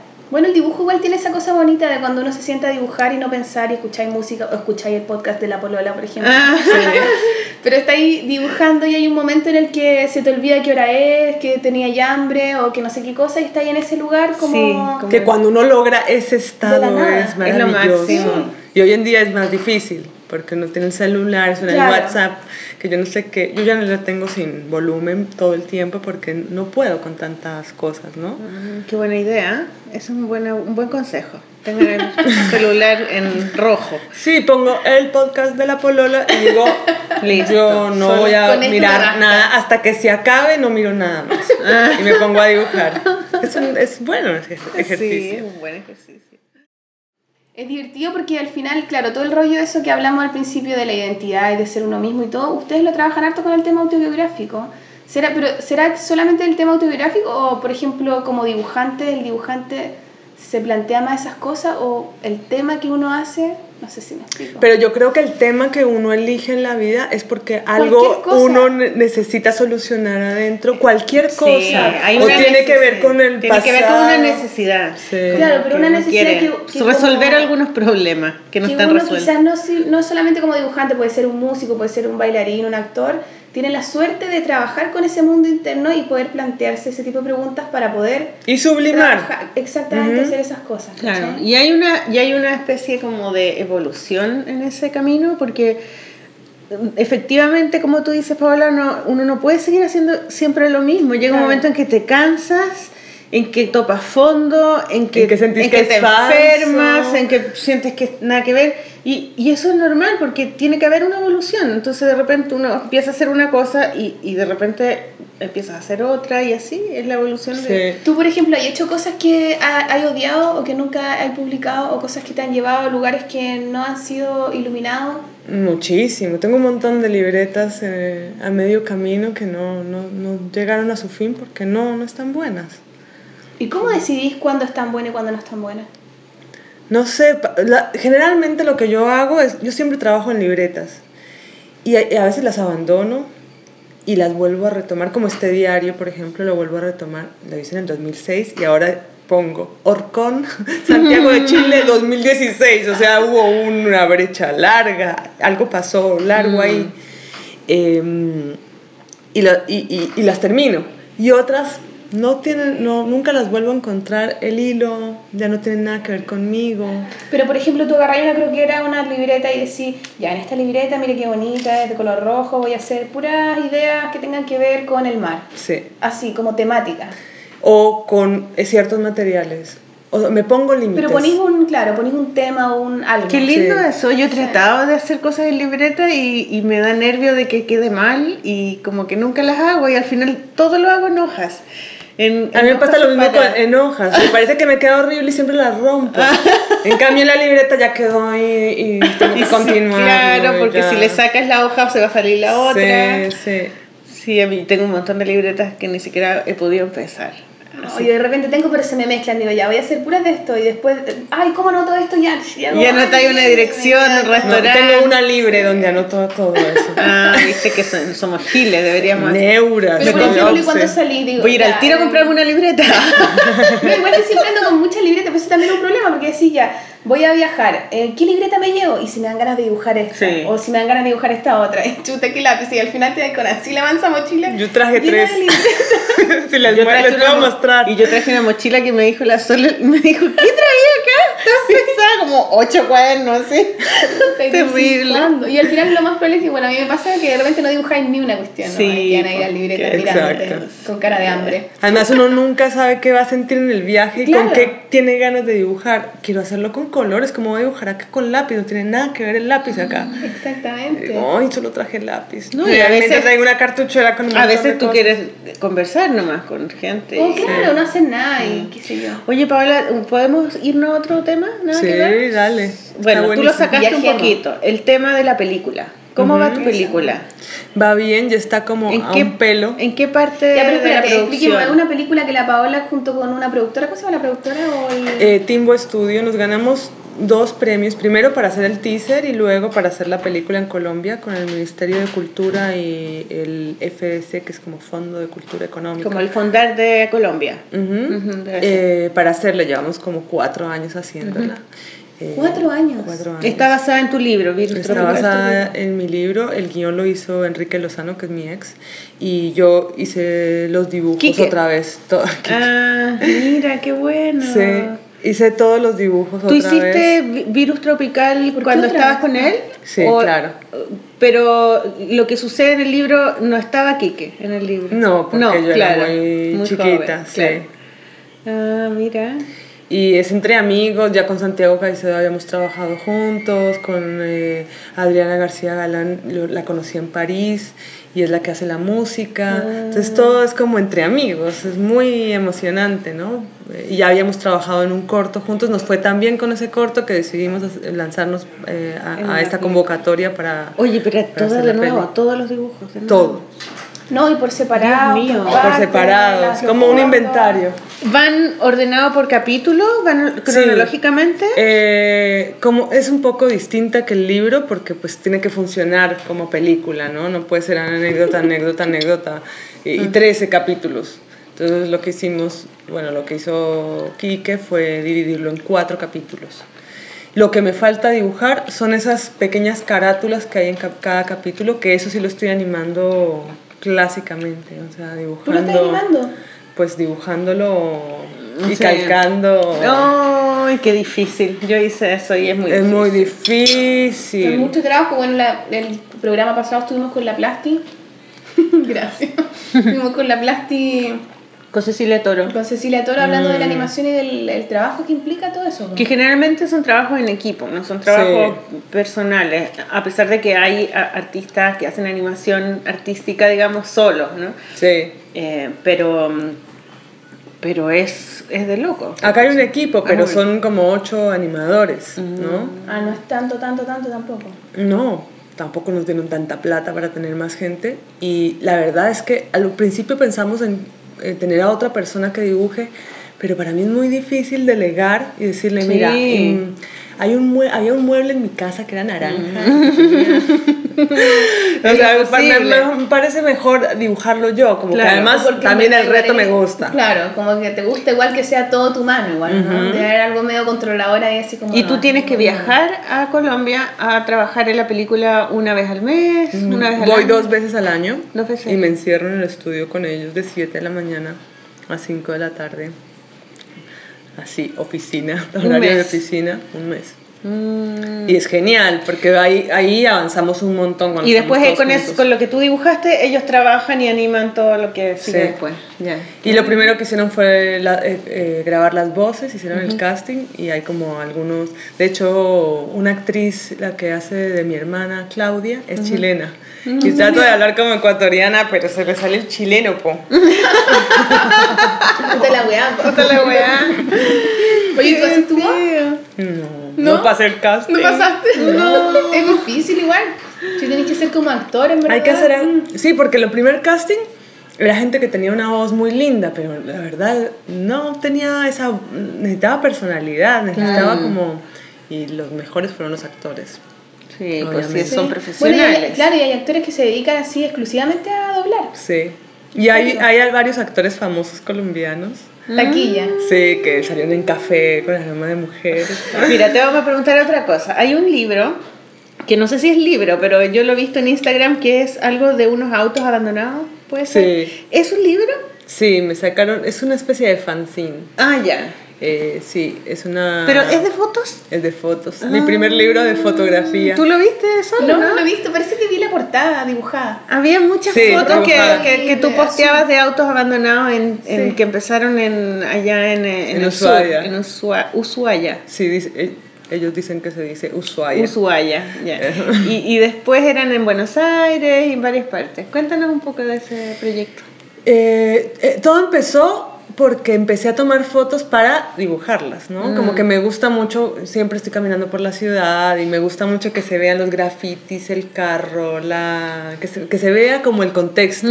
Me encanta eso, es como lo que más me gusta. Y empecé a tomar ¿Y fotos. siempre así eso? Antes de dibujar, sacáis fotos y después lo dibujáis. Digo, esto sería lindísimo dibujarlo cuando estoy caminando dibujado. Entonces le tomo fotos y tengo un montón. Y me di cuenta eh, que esas fotos tenían como algo lindo como foto. Pero no, lo te- no, no nunca lo pensé como, ay, esta es mi obra fotográfica, sino como en función de la historieta. Y cuando empecé a ver carros abandonados en Colombia, no se ven carros abandonados en la calle. O sea, se los lle- lleva la policía. eh, no hay. Para mí eso es como, eh, sí, como nuevo, como una cosa que me llama la atención. De pronto en Argentina la gente ya está tan acostumbrada a verlos que no les parece nada raro. Acá tampoco Eso hay. estaba pensando yo. No. Igual hay un- en algunas partes. Pero igual hay, acá, no tanto. no, ya no tanto. Cuando éramos más chicas, sí. Y como ando mucho en bicicleta y camino, empecé a ver y a, y a verlos, o sea, yendo a terapia, veía uno, luego volvía y estaba medio quemado o le habían robado una llanta y así empezaban como a decaer. Después los quemaban, o sea, como que tenía un proceso y una narración el mismo carro. Y que parecían medio esculturas, eran como tan lindos, así todos destrozados, que empecé a tomarle fotos y cuando me abrí el Instagram dije, ay, voy a subir solo fotos de carros abandonados, pero bueno, terminé subiendo de cualquier cosa. Uno con sus planes. Con los planes, sí, bueno. Y un día la Silueta, que son mis editores en Colombia, me dijeron, ay, nos encantan esas fotos de los carros, podemos hacerte una publicación, pero yo le dije, tengo esas fotos en, eh, más con el celular, celular. claro. No, no importa, vamos a hacer una pequeña colección de fotos de gente que ha tomado con celular. Entonces sacaron una colección de un chico que tiene, que, que toma como fotos de, de los jardines que están afuera de las casas en Colombia, cómo les cortan los árboles, cómo cortan los arbolitos. Los podan. Ajá, sí. los podan de una manera muy graciosa, como tratando de ponerlos redonditos, perfectos. Como que es muy raro, Como ¿no? joven manos de tijera. Sí. Sí. Como que ponerle un orden al árbol, ¿no? Como Sí. esa cosa de, ay, está muy despeinado el árbol, pongámoslo perfecto. Claro. Entonces tiene unas fotos muy graciosas, porque son unos- se, se ven ridículos los árboles Sí, así. como esos perros que los podan. A los Sí, perros. y les pintan las uñas de Sí. rojo. Los visten y todo. Ay, sí, qué horror. Sí. Entonces eh, empezaron a hacer una colección de esa- esas fotos y me sacaron el libro de los, de los carros abandonados. Y todavía sacas foto con el celular, ¿no? Sí, y desde que, bueno, me pasó algo en el ojo Ujú. y empecé, sí, pero fue como muy intuitivo, una cosa que ni cuenta me di, empecé a tomar fotos de vitrinas que estaban eh, tapadas O, o sea, como que yo sin darme cuenta estaba tomando una foto de mi ojo también, ¿no? Sí. como que el concepto también, sí, estaba proyectando. Y es muy gracioso porque cuando uno sale a la calle, uno ve un poco eh, lo, que, lo que a uno le está pasando, ¿no? O sea, digamos, uno tiene algo como con la maternidad y empieza a ver mujeres embarazadas. Cuando veo tantas mujeres embarazadas. O me enfermé y solamente veía gente con el brazo roto o en silla de ruedas. Es Yo como decía, que pero Como que hay una como proyección, hay una proyección como un de todo. así, Sí, "Oye, existía percepción todo esto". selectiva. Sí. sí. Sí. loca esa cuestión, en verdad. Incluso con el tema que te está arreglado, con, con un tema que está en tu cabeza. Muy Sí. lindo. Es muy lindo porque te conectas un poco. ¿Y ese con- libro eh, ¿lo, lo venden acá? Eh, No. Yo traje algunos a, a Ah, ya. Argentina, pero acá no. Oye, ¿y el libro que vas a que lanzaste Eso, sí. este jueves en la librería Catalonia? Que se llama Todo Cuéntanos de ese libro. Ese, Eh, había un- ese libro es más antiguo. Yo, yo, lo, yo tengo la edición colombiana Sí. y hay otra argentina. Argentina todavía no. Ah, todavía no. No. ya. ¿Y cuál es la que Hubiéramos tiene? hablado al frente mi editor. Mira, A ver, al- ¿qué eh, pasó con eso? Pero hay uno que tiene las hojas rosadas, que es el que tengo yo. Ah, ese es Coupé. Ah, escupe. Pero el todo va a estar bien también, ¿o no? ¿No? Este es primero, primero fue Coupé, después fue todo va a estar bien. Ya. ¿Y, mm, y, y en la edición de acá es de Catalonia? Sí. ¡Ay, qué maravilla! ¿Y ese Sí. libro de qué? ¿De qué es ese libro?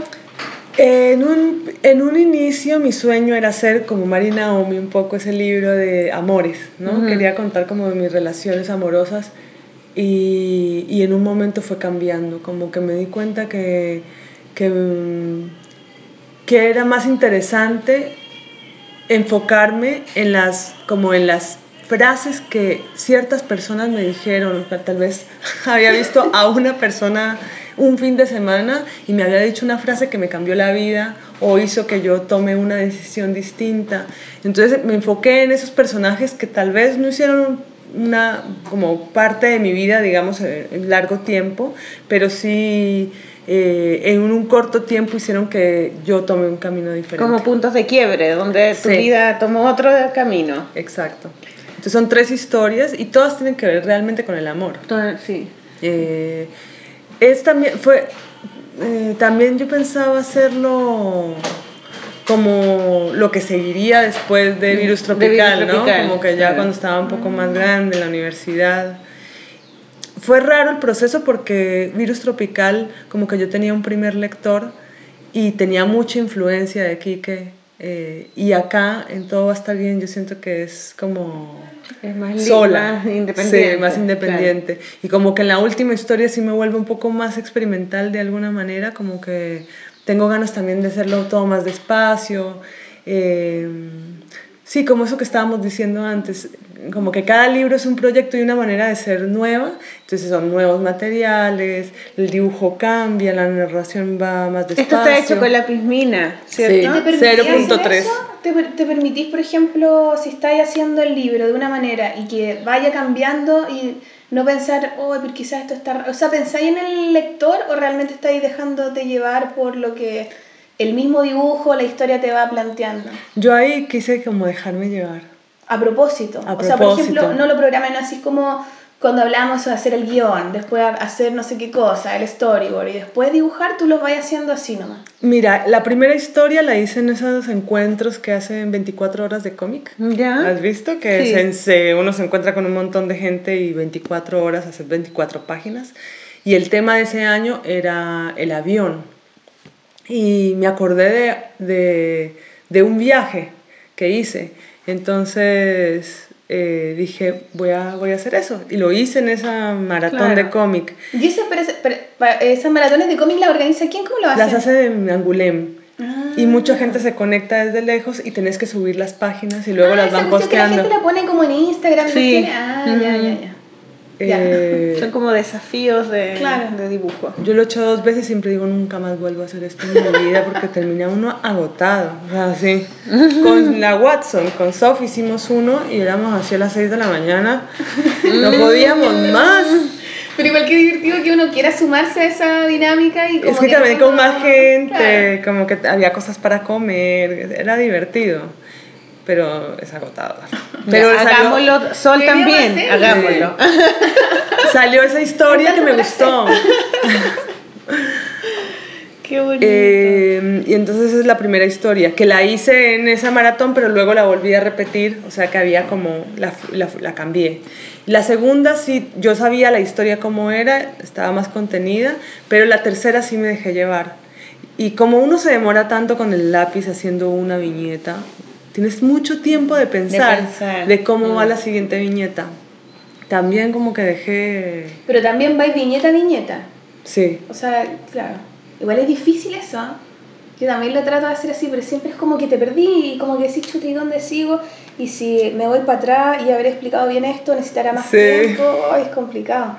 te alejas un día, al otro Sí. día vuelves y lees y... Y ahí como que retomáis, Sí. entretenido igual esa cuestión. Y cuando hacéis los proyectos, ¿tenéis como expectativa? Sí. a ¿Colapsáis un poco con esa veces. expectativa o no? ¿O te dan lo mismo? A veces.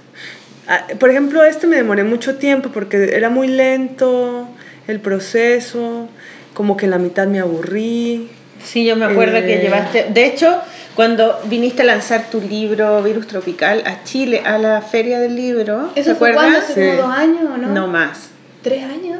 Sí, pues. ¿Tanto? Sí, porque estaba, yo me acuerdo que fuimos con la No Sofía, ¿te acuerdas? Sí, Ahí nos sentamos. para la No Sofía. Claro, y era Mont quien te, te lanzó el Ah, el- libro. Mapocho, y sí. yo lancé mi libro y me lo presentó la Power y ese libro lo lancé el 2000.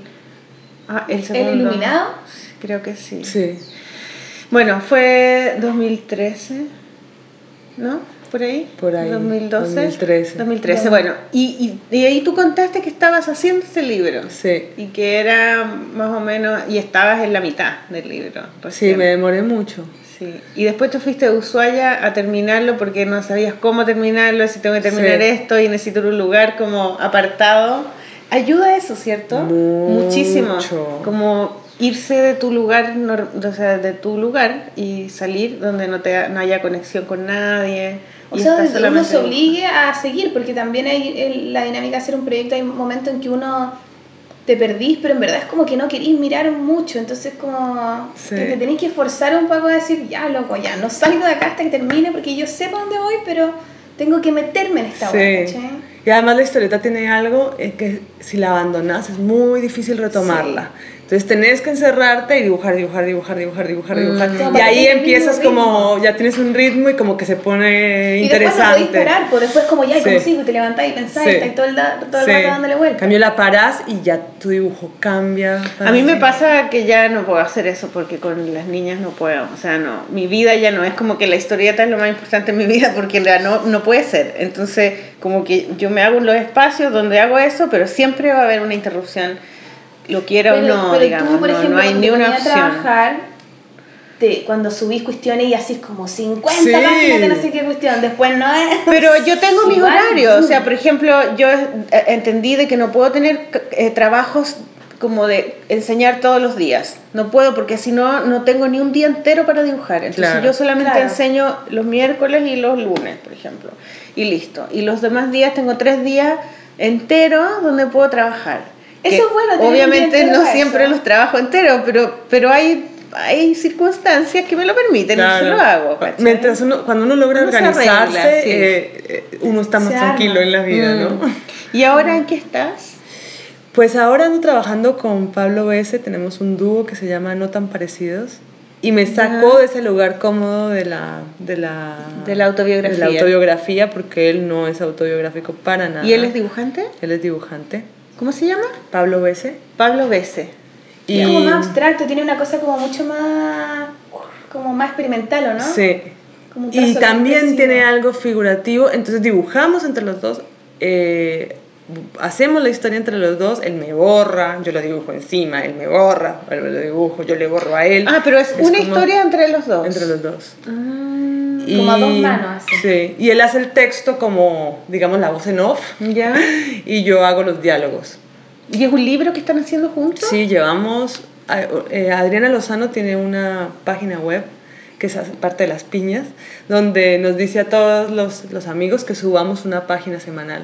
Entonces aprovechamos esa disciplina para subir una página de lo tan semana. parecidos a la semana. Ya. Y nos ganamos, justo ayer me enteré, nos ganamos uh, una residencia artística en Brasil y nos vamos a encerrar también en, en una facenda en la mitad de la, mitad de la selva a tratar de terminar esa historia, por lo menos avanzar y también entender lo que queremos es como ponernos conscientes de cómo trabajamos, porque lo hacemos, pero él tiene un ritmo tan diferente al mío que lo que hacemos es que yo dibujo cuando yo puedo y él luego él verá eh, cuando se suma o yo también cuando me sumo. Claro.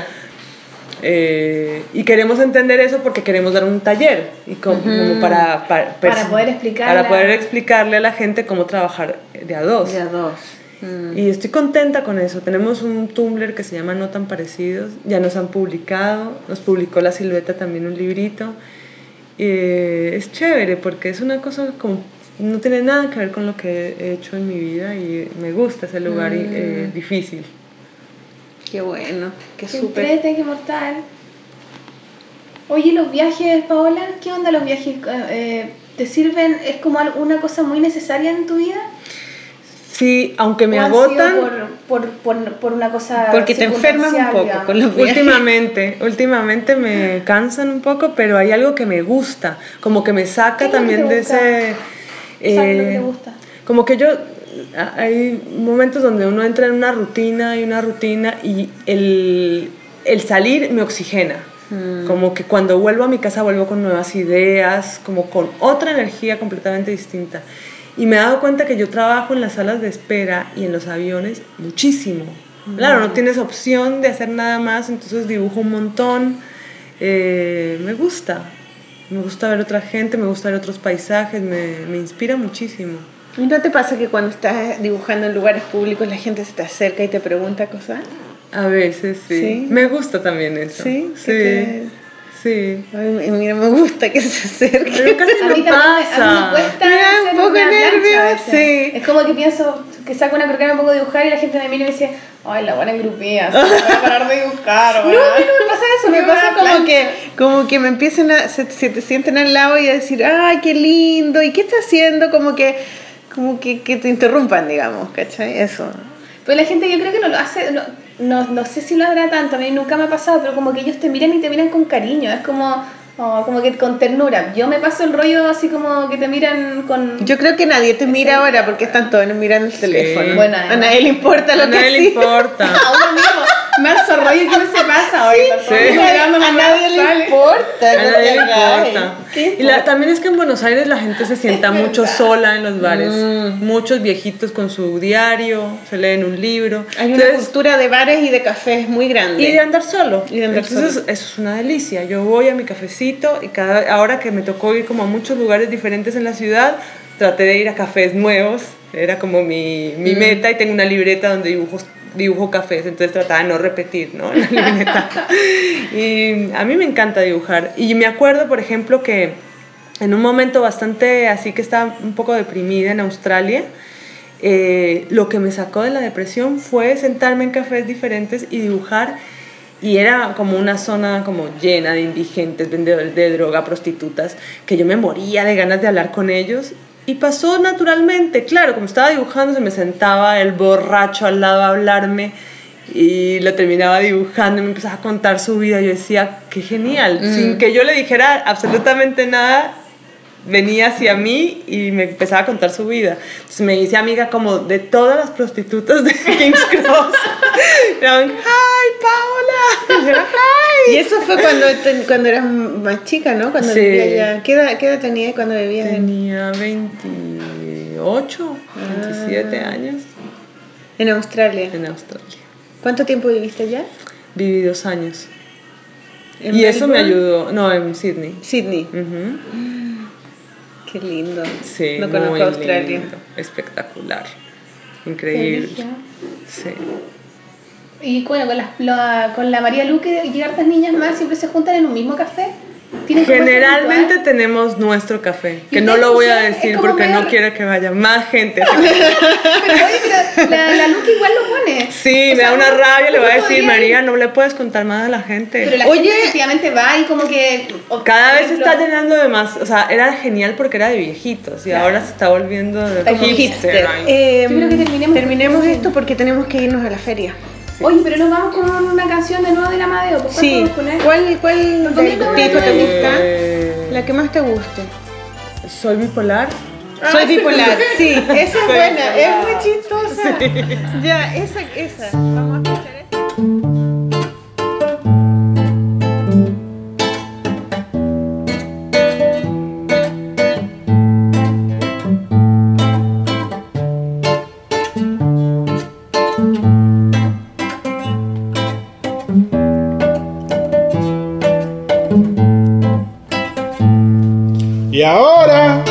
quiero decirte que estoy contento y triste porque yo soy un bipolar.